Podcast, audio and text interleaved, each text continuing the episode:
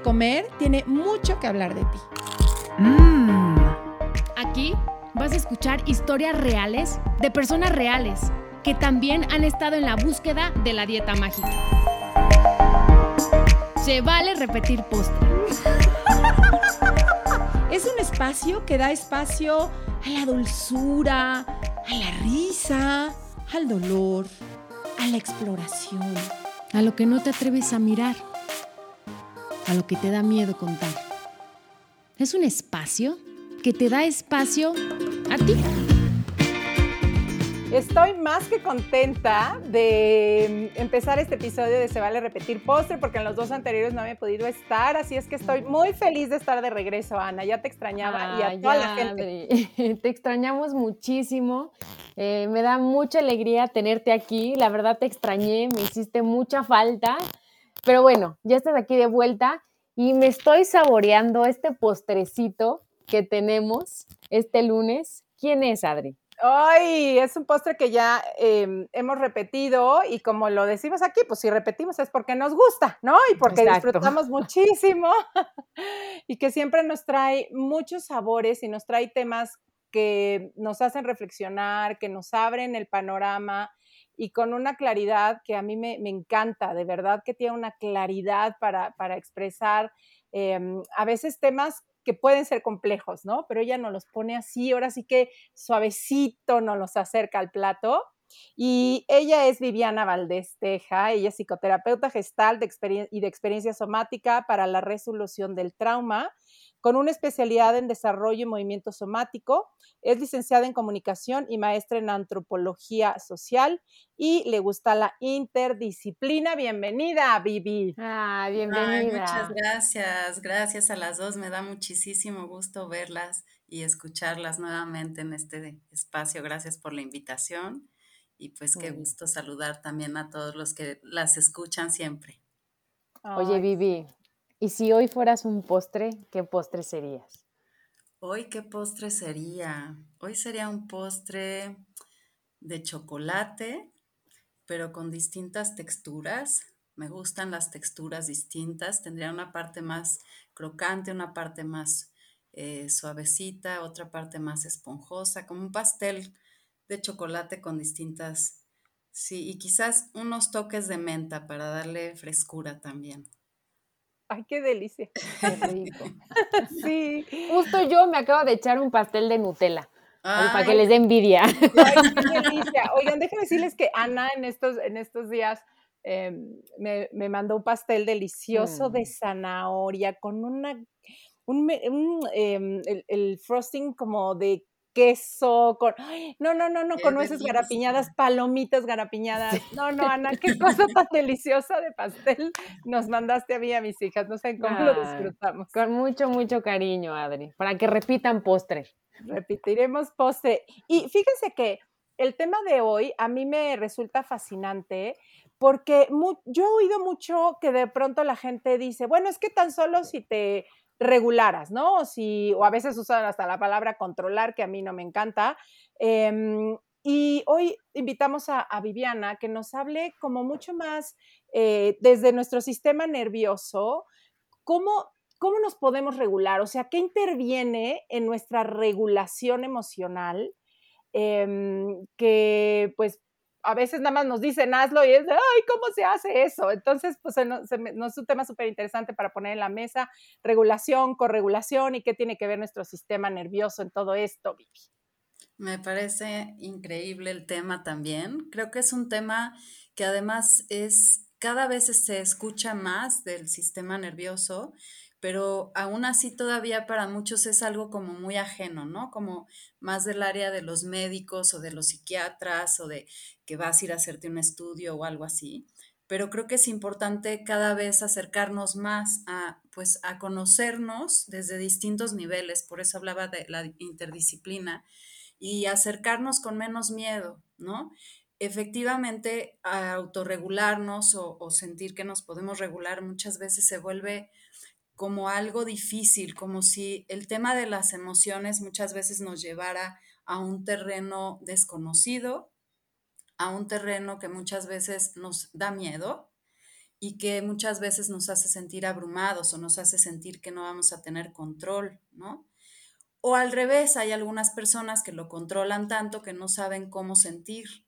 Entonces están como polarizados entre los que se abruman con las emociones y no saben regular para poderlas acomodar y poderlas ir expresando, y los que al revés las tienen demasiado detenidas y entonces no saben cómo irlas expresando. ¿no?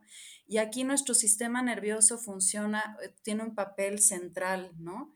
Eh, algo que es muy importante, pues es, es, conocerlo un poquito. A mí me gustaría platicarles un poquito del funcionamiento del sistema nervioso. Es una parte un poco técnica, pero la voy a tratar de hacerlo más eh, como, ahora sí que agarrable, ¿no? Y, que lo podamos ir este, desmenuzando para que lo podamos saborear, ¿no? La idea básica del sistema nervioso, como de alguna manera durante mucho tiempo se entendió, era que tenía dos ramas, el sistema nervioso autónomo, ¿no? Eh, de eso estamos hablando. La rama simpática y la rama parasimpática. Y se asumía que la rama simpática era la rama que nos activaba cuando había un peligro, ya sea para luchar o para huir, y que la rama parasimpática se encargaba más bien de el descanso, de relajarnos, de dormir y de todas estas, digamos, actividades restaurativas, ¿no? Pero eh, recientemente un neurocientífico que se ha vuelto muy importante, que se llama Steven Porches, él, él descubrió que había a su vez en la rama parasimpática una subdivisión. Y esa subdivisión tiene que ver con cómo hemos evolucionado pues como seres vivos, ¿no? Digamos que tenemos el sistema parasimpático en una rama que se llama vago dorsal, es la rama más viejita y más antigua que tenemos y que compartimos con los reptiles y con muchos otros animales, que esa está diseñada para colapsarnos, para congelarnos y quedarnos como en, en suspenso. El cuerpo completo se queda como detenido para sobrevivir ante la amenaza que ya es tan grande que dice, mejor apago todo porque ya no tengo muchas esperanzas. Si realmente logramos sobrevivir, idealmente el cuerpo se descongela y regresamos al funcionamiento. Pero digamos que ese es un sistema muy básico de prendido o apagado. Ahorita lo vemos en, en la vida cotidiana. Luego tenemos evolutivamente la respuesta simpática que es luchar o huir. Ahí ya no era solo pues congélate, era ok, ¿qué toca hacer? Luchar. Si crees que puedes ganar, pues luchas. Si crees que no vas a poder ganar, huyes. Y ya que eh, fuimos evolucionando más, los mamíferos desarrollamos una tercera rama, que es esta la que descubre Steven Porches, que es la rama vago ventral. Y esta rama es específica de los mamíferos y se encarga de la conexión con los otros, del encuentro y de la sensación de seguridad, del juego. Entonces, dependiendo de cómo nosotros nos sentimos de seguros, vamos a poder estar en el vago ventral conectados, contentos, jugando, ¿no? Eh, confiados. Si empezamos a sentir alguna amenaza, puede ser que salga esta respuesta de lucha o que queramos huir. Y si no, llegamos a un punto en que nos congelamos. Ahora, el, tema es que a veces estas teclas se quedan pegadas por nuestra historia. Entonces hay personas que viven muy constantemente congelándose o llevan mucho tiempo congelados. Y entonces... ¿Cómo se, vería una persona así? Una persona muy congelada o que lleva mucho tiempo en esa rama del sistema nervioso está como desconectado. No hay como mucha interacción con otros, se sienten que no forman parte del mundo. Se puede confundir muchas veces con depresión. Hay mucha apatía. Una metáfora muy sencilla que ponen es como una tortuga que se mete en su caparazón y ya no hay manera de que la saques ni se puede conectar con el mundo, está ahí adentro, ¿no? Y está desconectado, entonces, aunque seguimos viviendo, estamos desconectados y sentimos que no hay algo que tenga sentido y que nada nos entusiasma. Eh, es un, punto en donde muchas veces se confunde esto con estados depresivos. ¿Y por qué uno puede llegar ahí? Porque evidentemente no lo haces consciente. Claro, justamente no se hace consciente. Esa es una pregunta muy importante. El sistema está diseñado para que cuando el, el peligro es tan, tan fuerte, o al menos así lo percibimos, y no podemos luchar o huir, entonces el sistema entra en este, en este estado de congelamiento. Y entonces es como un, en, una respuesta de jerarquías como nuestra última alternativa. Ahora, no quiere decir que tengamos necesariamente que estar enfrente de un león para congelarnos. Hay, puede ser que a lo mejor nos quedamos en el kinder, ¿no? Mucho tiempo esperando a nuestra mamá porque se, le atravesó, se le ponchó la llanta y sentimos mucha angustia y eso nos congeló. O puede ser que en algún momento tuvimos un accidente de coche muy fuerte y que de alguna manera el sistema nervioso se vio muy abrumado y se congeló. Una cirugía. Puede haber muchos eventos que vivamos como amenazantes y que no pudimos enfrentar y entonces nuestro sistema se congela. Y yo creo que aquí, perdón, no, no, que ahorita que mencionas esto de, pues no es una elección consciente, o sea, no nos sentamos como a decir, ah, yo creo que voy a congelar. Y creo que a veces viene esta culpa, ¿no? De, pues sal de ahí, pues muévete, pues ¿por qué no le echas ganas? Este, pues nomás con que, le, con que tengas actitud. Y hay veces que si el sistema está como congelado, no, vamos, como que no está a nuestro alcance.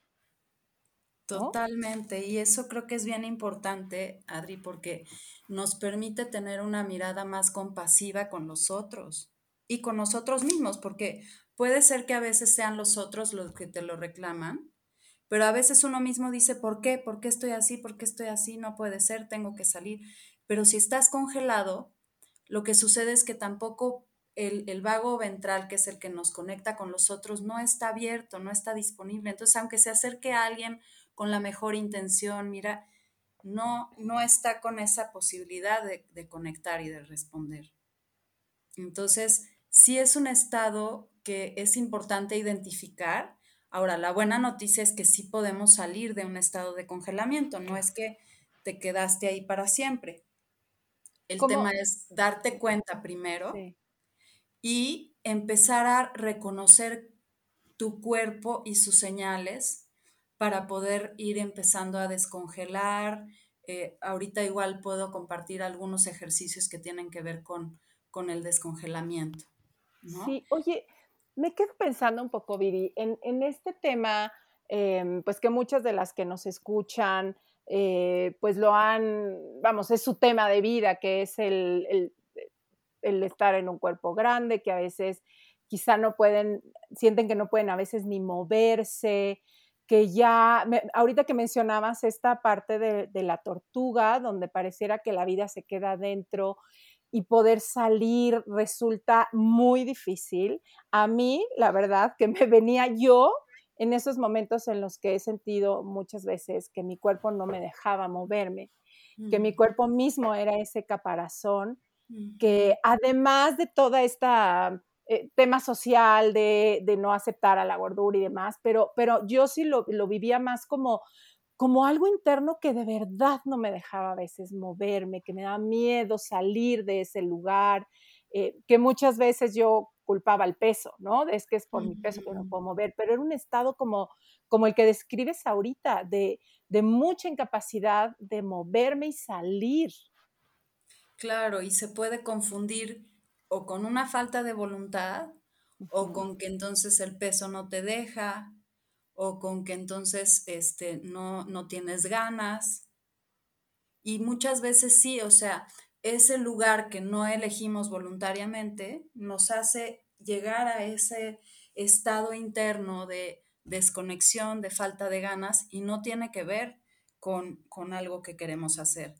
Ahora, justo a veces también el tema de, la apatía y de tal puede hacer que se empiecen a juntar otros elementos y vayan complejizando la situación, ¿no? Y que entonces de pronto a lo mejor si tengo ganas o podría hacer ejercicio, por ejemplo, no por un tema de, de peso, sino por un tema de bienestar, pues no, no tengo disponibilidad de energía para eso. Y a lo mejor si eso podría ayudar a que puedas tener una, un, un, mejor metabolismo, lo que sea, pues no lo tienes porque no tienes energía para moverte, ¿no? Entonces, este, sí, a veces, y a veces el cuerpo puede, digamos, ser ese refugio. Mm. Y a veces, digamos, volverse grande como una manera de protección.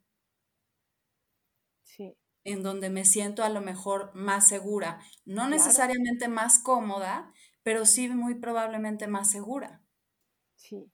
¿No? ¿Y por qué podría ser más segura? ¿No? Porque siento que muchas veces las que están en un cuerpo grande, ¿no? Se cuestionan, es que yo no me siento más segura, es que ¿por qué? ¿No? Entonces, ¿nos podrías dar un poco más de ejemplos el por qué el cuerpo por protección pone esa capa? Claro, ahora, habría que decir que no para todas pues, es igual. Habrá algunas que se sientan más seguras y otras que no, pero las que podrían sentirse más seguras en un cuerpo más grande puede ser porque llamen menos la atención, sean menos vistas, o al revés, porque sean, tengan más atención, aunque sea negativa. Entonces, si yo tengo una herida donde en, el congelamiento fue, me fui demasiado vista o en un estado, un eh, caso extremo, tuve un abuso sexual, por ejemplo, o tuve una agresión, digamos, a, a, mi cuerpo o etcétera, el hecho de que yo tenga un cuerpo más grande, me, uno, me muestra como alguien más fuerte y como alguien que no necesariamente vas a poder ir a, a tumbar fácilmente, ¿no? Y por otro lado, puede ser que llame menos la atención por, este, por no estar encajando, entre comillas, en estos estándares eh, sociales que, nos imponen y que tienen tanta, tanta fuerza, desafortunadamente. Y entonces es, ah, bueno, así paso más desapercibida. Entonces, esa puede ser una forma donde desde el congelamiento mi cuerpo me ayuda a no moverme y estar más protegida. Y otra forma puede ser que si yo, por ejemplo, mi herida más bien fue de no ser vista, de, no ser percibida y al menos a través del peso, yo tengo la mirada del otro, vamos a pensar en mamás que constantemente, es que tú, es que mira, es que este, no has bajado de peso, es que a qué hora, hay una parte, claro, que no necesariamente es consciente, que puede decir, bueno, al menos me está mirando y me está poniendo atención.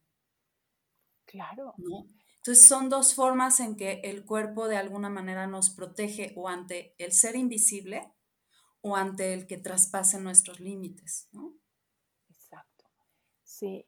Y, y cómo, cómo está, a mí algo que me, me me lleva a sentirme muy conmovida con, como con mi propio sistema y por eso me gusta tanto explorarlo, es el simple hecho de saber que hay una parte de mí que me está protegiendo. O sea, aunque racionalmente podamos decir, no, ¿qué me puede estar protegiendo? Ni que nada, está al contrario, lo paso mal. y, digo, ahorita ponemos ejemplo el cuerpo grande, pero no quiere decir que necesariamente toda la gente de cuerpo grande sea que está paralizada, ni no, o sea, yo creo que lo ponemos ahorita como un ejemplo. Eh, pero el simple hecho de saber que hay un sistema nervioso que más allá de una apariencia, más allá de pensar en un estilo de, cuerpo, busca nuestra protección, o sea, mm. busca mantenernos a salvo en la mejor forma en la que puede, a mí me llena de compasión conmigo mismo. Totalmente, yo creo que cambia mucho la mirada para no sobreexigirnos para podernos comprender y entonces buscar alternativas amorosas. No quiere decir que entonces necesariamente, ah, bueno, estoy congelada, pues ni modo, me tengo que quedar congelada, pero es cómo me acompaño amorosamente y agradeciendo y honrando a mi cuerpo y a mi sistema nervioso por esto que ha hecho para protegerme. y creo que el, ¿Y cómo podría ser, ¿Cómo qué? ¿Cómo podría ser? Ese, ese, ese camino hacia... E, ese camino. Más amoroso. Bueno, em, primero es importante tener más conciencia sensorial.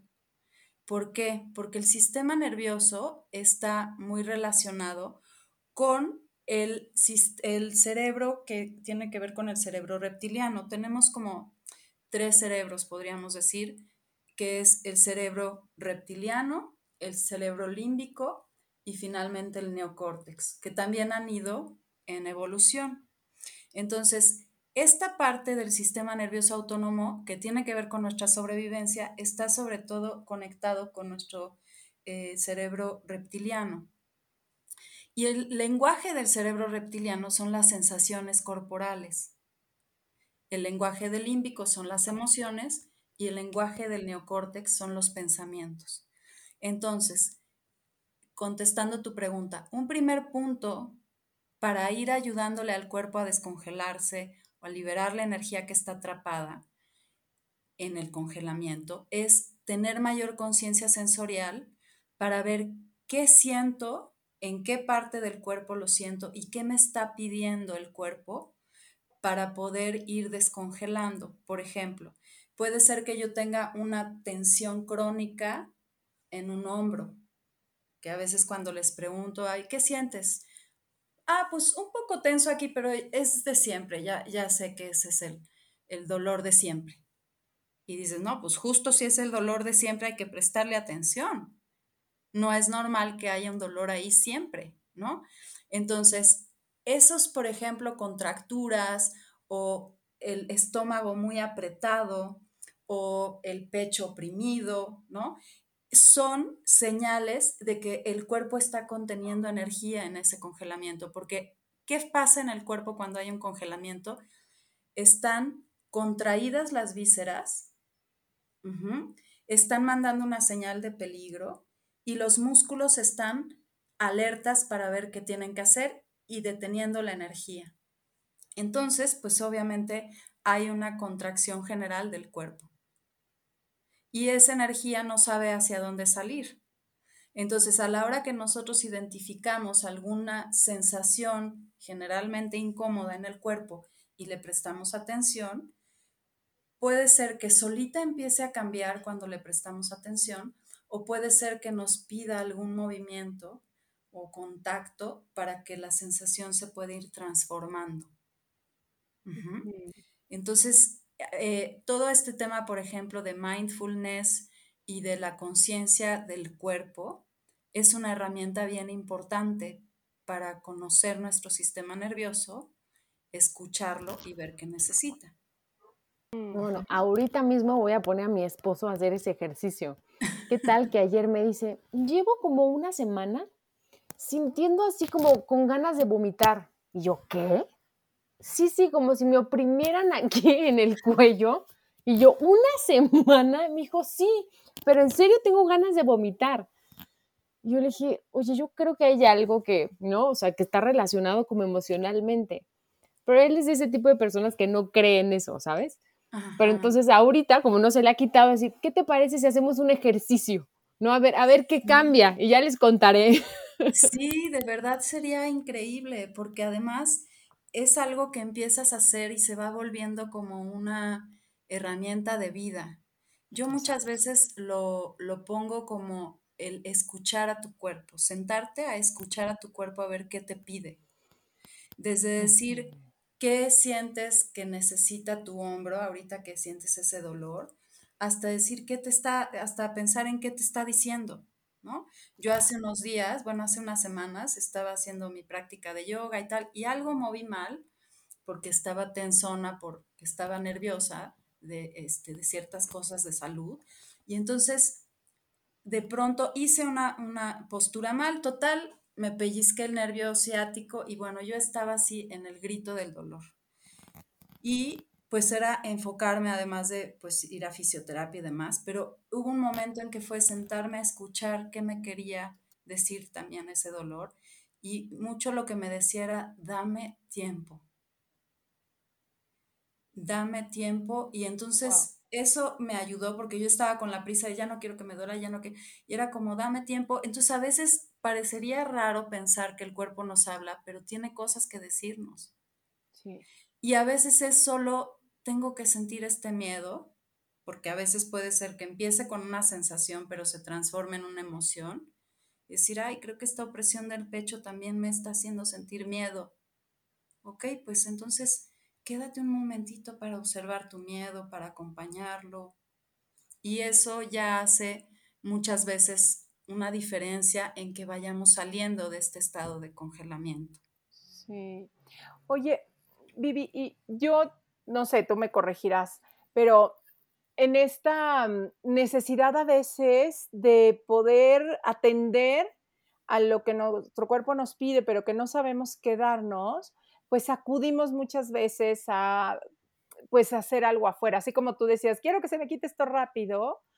¿Cuántas veces pues o acudimos justo o a la comida Em, o a la bebida, o al cigarro, o a empezar a hablar, hablar, hablar, hablar, o a, no sé, este, comerme las uñas. O sea, ¿cómo buscamos tantas cosas, pero que al final acaban siendo intentos como por regular esta energía que está queriendo moverse, ¿no? Eh, pero que nos da miedo sentirla, pero que o ya la desconectamos y entonces, pues como al final acaban habiendo como como así chispazos de por dónde la paro, cómo la acompaño, cómo la regulo y, nos vamos a estas conductas que aparentemente son como, no, no me gusta poner el nombre ni buenas ni malas, pero que podrían ser más criticadas. compensatorias. Pero que acaban siendo compensatorias en un intento por regular, ¿no? Por eh, acompañar esa energía que no sabemos ni qué le está pasando. Sí, totalmente. Y creo que tocas un punto importante que quiero aclarar. O sea, el, sistema nervioso de alguna manera es regulador de nuestra energía en el cuerpo, entre otras cosas. O sea, las emociones son energía también. Entonces, cuando el cuerpo siente una amenaza, genera muchísima energía para luchar o huir. Y si no la puede utilizar y se congela, esa energía ya no puede salir y se queda en el cuerpo acumulada digamos que nos volvemos funcionales, pero esa energía está ahí adentro. Entonces, se puede traducir muchas veces también en ansiedad, de decir, no, no sé qué me pasa, no sé qué tengo, o en síntomas, ay, como que traigo un dolor aquí, o me duele, tengo colitis, o tengo, ¿no? Todas las citis, gastritis, etcétera. Y entonces esa energía, a veces, cuando no sé qué hacer con ella, pues entonces ¡ah! Vamos a comprar, vamos a este, a comer, vamos muchas veces compulsivamente porque estoy tratando de hacer algo con esa energía. El problema es que si yo tengo una conducta compulsiva, la energía solo se está reciclando, no se está liberando. Puede ser que por un momento yo sienta cierto alivio y decir, bueno, ya, pero no se está liberando y descongelando para que la energía pueda salir más fluidamente del cuerpo. Por eso al escucharlo y por eso el tema de que también a veces representa literalmente movimientos físicos. Ha habido personas que me preguntan, oye, pero entonces si yo voy a correr todos los días o juego tenis, estoy liberando la energía. Y les hago una, una metáfora que me gusta, que es que nosotros tenemos muchos cables en el cuerpo, de muchos cables de mucha energía. Para sacar la energía particular necesitamos encontrar el cable pelón que necesita ser liberado. Si yo voy a correr, pues sí voy a sentir a lo mejor cierto desahogo, pero estoy liberando energía de todo el cableado, no necesariamente el cable pelón. Si yo me detengo a ver qué siento, por ejemplo, esto de la náusea o la opresión en la garganta de tu esposo, Ana, o de una contractura particular, pongo atención para identificar el cable pelón y para ver esa energía hacia dónde quiere ir, qué necesita. Vamos a pensar en este caso que pones del ejemplo de tu esposo. Ah, pues siente esta náusea. A lo mejor hay una parte que necesita o quiere salir y que puede ser un movimiento simplemente de la mano hacia el cuello o puede ser una simulación de una arcada, pero que ya el cuerpo está sintiendo que mueve algo de esa energía. Porque aquí viene la otra parte, que es la, de la lucha o la huida. Generalmente, cuando hay algo que nos activa, vamos a tener esas dos respuestas automáticas, luchar o huir. Entonces, puede ser que debajo del congelamiento yo esté queriendo luchar contra algo, a lo mejor un límite que no puse, o esté queriendo huir de una situación que sentí que fue amenazante. Ok. Entonces, también hay que preguntarse, ¿cómo está siendo mi entorno? ¿Me siento segura donde estoy? ¿Me siento segura en la relación en donde estoy o en el trabajo donde estoy? Siento que mis límites han sido respetados. He querido luchar o huir ante alguna de estas situaciones, ¿no? Entonces, si la comida y, bueno, todas esas conductas pueden entrar en una forma como de desesperación por hacer algo con esa energía. Fíjate que un día una paciente me decía que estaba en una reunión de la familia de su esposo, em, porque digo, su primer em, eh, discurso fue, qué horror, no pude parar de comer, me comí hasta estar ya llena, me dolía el estómago, no sé qué. Ya cuando empezamos a platicar, pues eh, va saliendo que estaba muy incómoda, muy incómoda con la gente que estaba sentada, em, la plática, todo. Y entonces lo que cuando empezaba, como era a ver qué sentías, qué pasaba, ella quería irse de ahí. Mm. Pero de algún modo, no sé, tenía este condicionamiento de no me puedo ir, yo me tengo que quedar. Y claro, su forma de irse y de escapar fue ponerse a comer, a comer, a comer, a comer, para de algún modo, pues sí, irse, distraer toda su energía, su atención a otro lado y veíamos cómo hubiera sido la posibilidad de haberse levantado e irse. E irse claro. Que no la tenía contemplada, ¿eh? O sea, para ella como que fue de, ¿cómo? O sea, me pude haber ido y algo que podía sonar tan, tan obvio quizá, e, ella es como si no lo tuviera como un, recurso disponible para ella. Sí, muchas veces tenemos ciertos como, pues entre tabús, tabúes y también como cierta condicionamiento social a esta parte de decir, no, no, no puedes luchar ni puedes huir, o sea, Huir es de cobardes, o sea, hasta hay ese dicho, ¿no? Y enojarse es de tontos, ¿no? Ahora, no es enojarse por enojarse, es luchar en todo caso para poner un límite o para irme de una comida que no estoy cómoda, ¿no? Entonces, sí, justo uno de los mecanismos que tenemos, además de congelarnos, es disociarnos. ¿Qué quiere decir disociarnos? Es no voy a estar presente y no quiero sentir lo que estoy sintiendo porque es muy desagradable. Entonces me voy a disociar y una forma muy común de disociación es la comida y otra muy común de disociación de todos los días es el celular. Entonces, estoy pero no estoy. Ese es el tema con la disociación. Y muchas veces con la comida o con el cigarro o con la bebida es estoy pero no estoy. Es tan desagradable lo que siento y no sé qué hacer con ello que mejor me disocio que mejor como.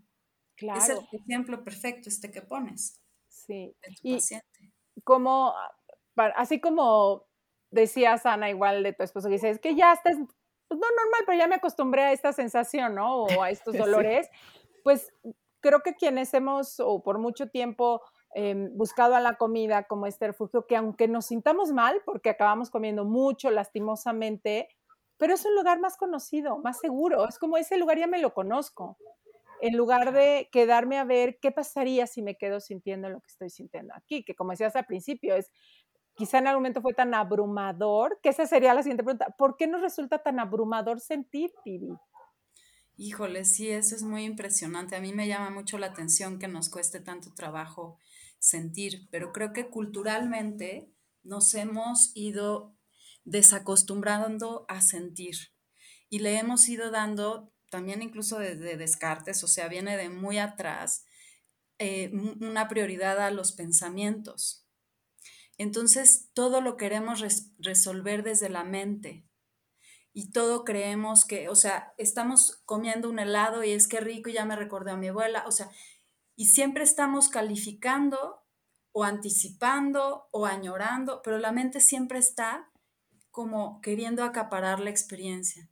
Entonces, a veces es difícil detenernos a sentir el cuerpo como algo pues que está muy presente. Lo sentimos cuando ya es muy incómodo o pues si es algo padre, igual pues sí me doy más chance de sentirlo, pero no sabemos muy bien cómo sentir.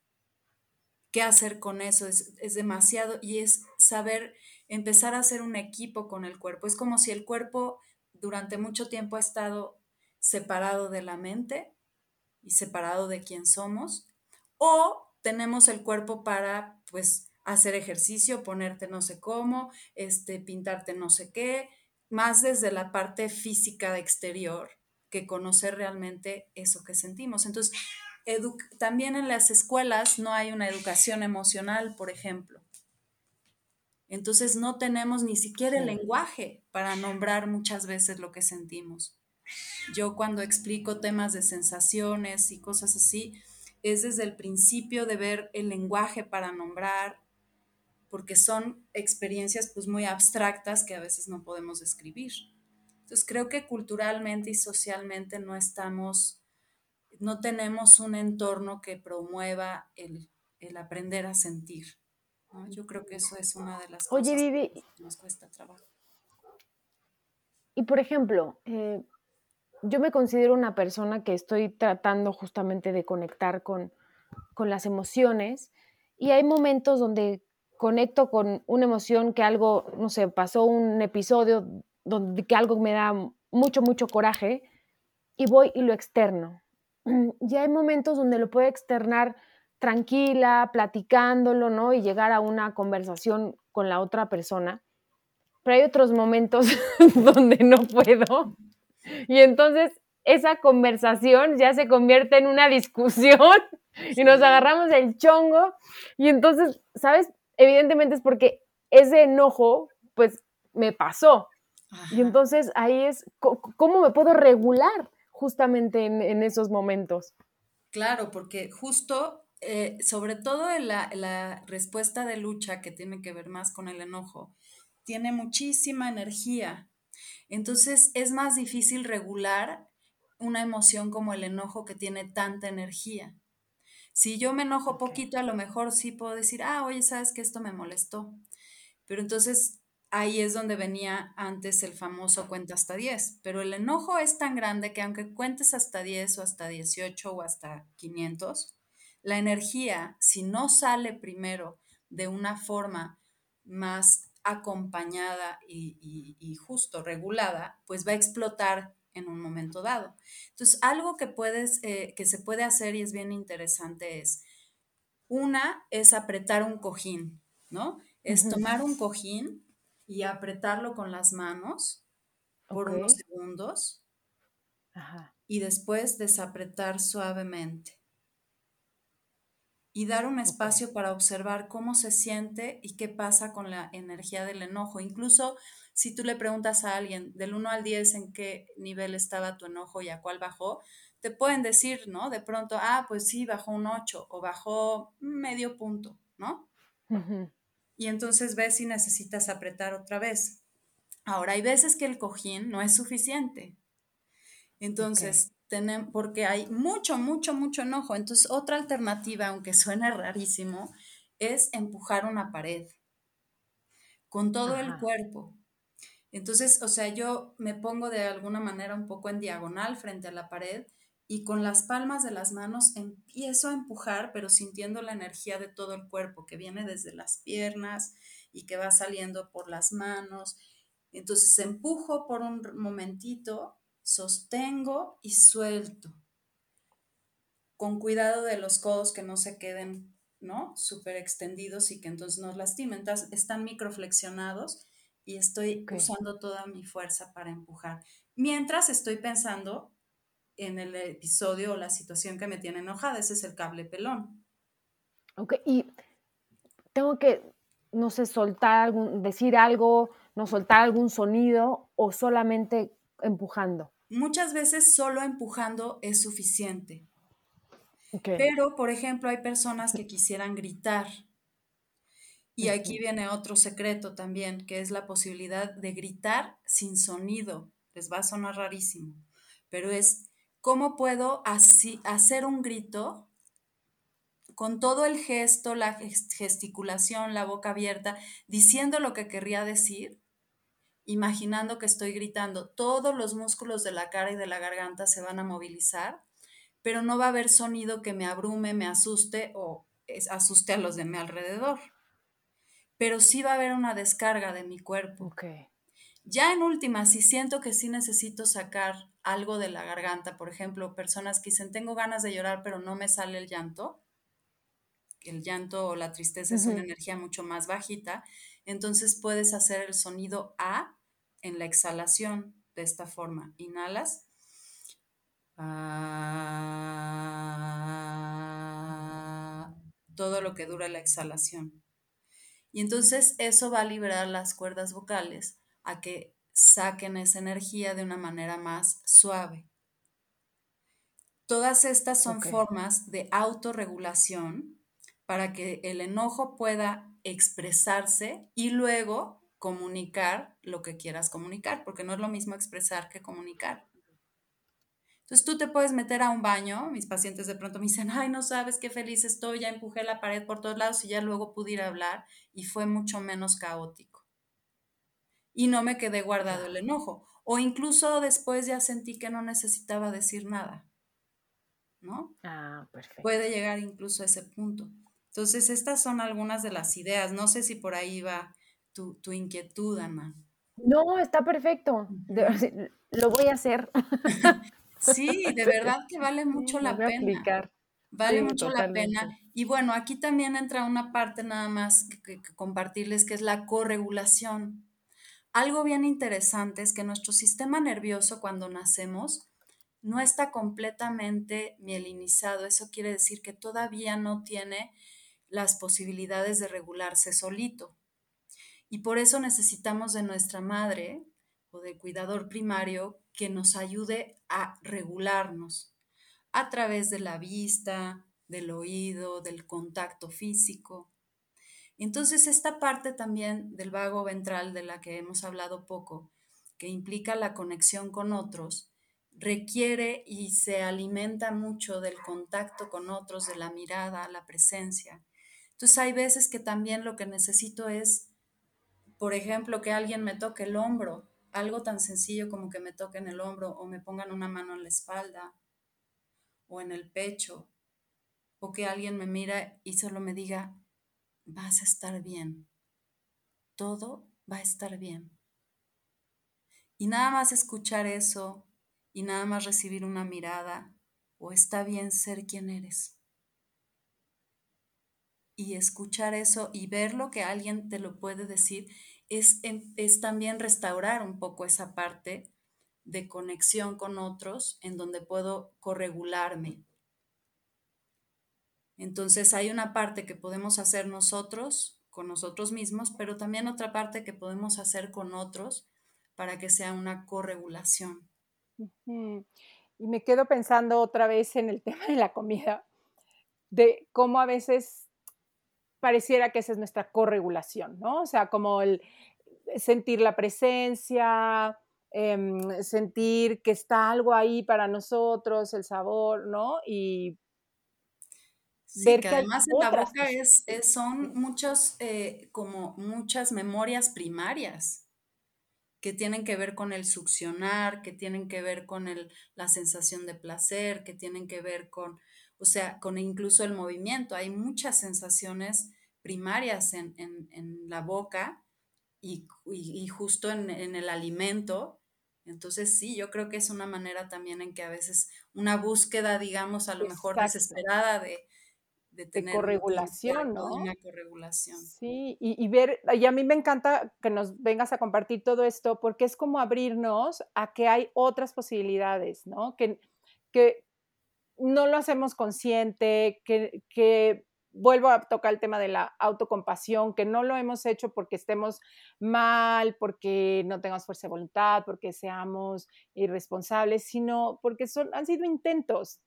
Y cuando vemos que hay, una, hay otras formas de llegar a esa regulación, que el otro, aunque quizá nuestra experiencia haya sido que el otro no estaba ahí para regular, para ayudarme a corregular, o que cuando salía con mi necesidad era regañada, avergonzada, negada o lo que fuera, que hoy se puede ver que hoy podemos hacer nuevas, em, nuevos experimentos para ver que no, no todo el mundo va a reaccionar igual, eh, ver qué pasa si eh, me atrevo quizá a decirle a la otra persona, ay, em, no sé, podemos platicar y empezarla a ver a los ojos y ver qué me pasa si platico. O sea, ¿cómo podemos abrir las posibilidades de corregulación y de autorregulación sin criticar las que tenemos, ¿no? Porque por algo las tenemos, pero ver que hay otras y que quizá no nos las enseñaron y que oír y abrir esta conversación, de entender a nuestro sistema, de ver que está ahí siempre jugándonos a favor, bueno, yo eso creo yo, que siempre está jugando a favor nuestro. Y, oírlo, ¿no? Y oír la sabiduría de nuestro cuerpo y, la posibilidad de no quedármelo todo adentro y tampoco de ir a mentarle la madre a todo el mundo, que luego es la percepción de, ah, entonces ya puedo enojarme, entonces puedo ir a mentarle la madre a todos y, y, y, ah, y voy a acabar peor porque entonces voy a decir, ves, por eso no hay que enojarse, ya me juzgaron, ya me dejaron de hablar. Que ver que hay otras formas en las que puedo expresar eh, sin que sea abrumador y sin que sea eh, controlador, como decías tú al principio. Sí, justamente poder ampliar las posibilidades, ese, es yo creo que la idea, honrando lo que hemos hecho y cómo lo hemos hecho, porque gracias a eso hemos sobrevivido, ¿no? Y siempre pienso en, en esto que decía una maestra, se trata de sumar, no de restar. No es quitarte nada, es sumar alternativas además de las que ya tienes.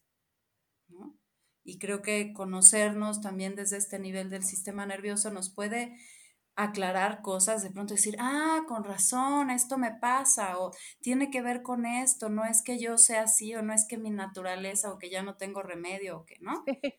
Es decir, sí, eso pasa y a veces es uno de los mecanismos que hay, ¿no? Y a partir de eso, entonces, vienen también la apertura más amorosa a otras posibilidades. Exacto. Y para terminar, Vivi, ¿cómo? Porque decías que nos puedes dar como a lo mejor ciertas herramientas, que bueno, ya nos hemos mencionado algunas, que, mm, que, podemos empezar a usar para, yo creo que una de las bases es saber que nuestro cuerpo es un lugar seguro, ¿no? Que, que a medida que vayamos encontrando que nuestro cuerpo es un lugar seguro, entonces creo que también el sistema puede decir, ah, estamos a salvo y no tiene que estar como hiperreaccionando todo el tiempo, ¿no? Sí, totalmente. Como empezar a hacernos amigos del cuerpo, ¿no? Eh, y a veces si vamos al cuerpo, digamos, si vamos al cuerpo, yo digo, es que cuando voy al cuerpo siento cosas muy desagradables, podemos buscar las que se llaman también islas de seguridad. ¿Qué mm. quiere decir eso? Es busca en tu cuerpo algo, aunque sea pequeñito, que se sienta bien o que se sienta, como decimos, menos peor, ¿no? Y entonces es, ok, bueno, mi dedo chiquito del pie o no, mis pies, no siento ansiedad en los pies. Ok, date un momento de quedarte tantito en tus pies. O tengo todo muy tenso, el, el torso y tal. A ver qué parte de tu cuerpo está más relajada.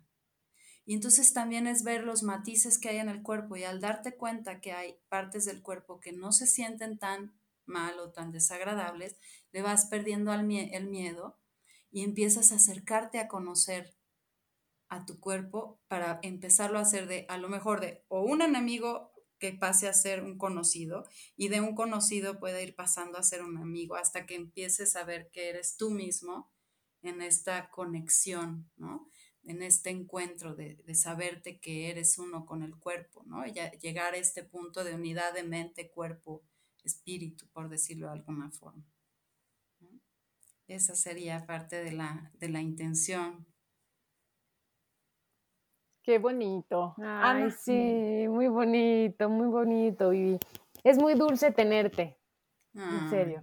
Muchas gracias. A mí siempre me da muchísimo gusto estar con ustedes y pues hablar de estos temas también en el contexto en que ustedes lo miran siempre me parece muy enriquecedor porque ayuda a esto, a vernos más compasivamente. Así que yo me siento muy contenta de, de, estar aquí con ustedes y agradecida de la invitación.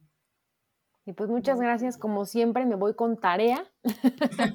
Hay muchas cosas que tengo que, que practicar. Y ay, Adri, qué gusto también escucharte, tenerte a ti de vuelta. Gracias. Y pues nos escuchamos en la siguiente. Sí, Vivi, no, antes. Encontrar? Exacto, ¿dónde te encontramos, Vivi? Ay, muchas gracias. Pues bueno, pueden escribirme, tengo un WhatsApp que es el 55 32 23 8879 o un correo electrónico que es chica de Viviana Valdés Teja, Valdés con S, todos minúsculas, todo seguido, arroba gmail.com. Y vas a dar una, mm, em, bueno, te la pasas tú trabajando y viajas por, por todos lados, pero vas a hacer un, empezar una especialidad en trauma. Eh, sí, ah, eh, por si alguien quiere saber más de todo esto. Sí, si quieren saber más sobre el manejo del sistema nervioso, sobre conocer cómo, cómo nos afecta, pero al mismo tiempo cómo podemos eh, trabajar con ello para sentirnos más libres y más regulados, va a ser esta especialidad de trabajo con trauma. por un lado en la Universidad Marista, aquí en Querétaro, y por otro lado en el Instituto Humanista de Psicoterapia Gestalt allá en México también. Entonces, este, bueno, pues están invitados los que quieran que les guste el tema y crean que les puede ayudar. Y si no, bueno, aquí, aquí con esta información ojalá les sea nutritiva y rica. Por supuesto, y yo les recuerdo que empiezo taller el 13 de agosto eh, en línea, seguimos en línea, entonces también para quien quiera explorar su relación con la comida, con el cuerpo de una manera súper amorosa, y mm, pues esta vez quizá hacerlo diferente, ¿no? Eh, también me pueden buscar en mis redes, Adri Esteva en Twitter o también en mi WhatsApp 55 32 38 17 55. Un placer haber repetido este postre. Gracias. Gracias. Un beso grande. Si te gustó el podcast, pasa la voz y no olvides suscribirte.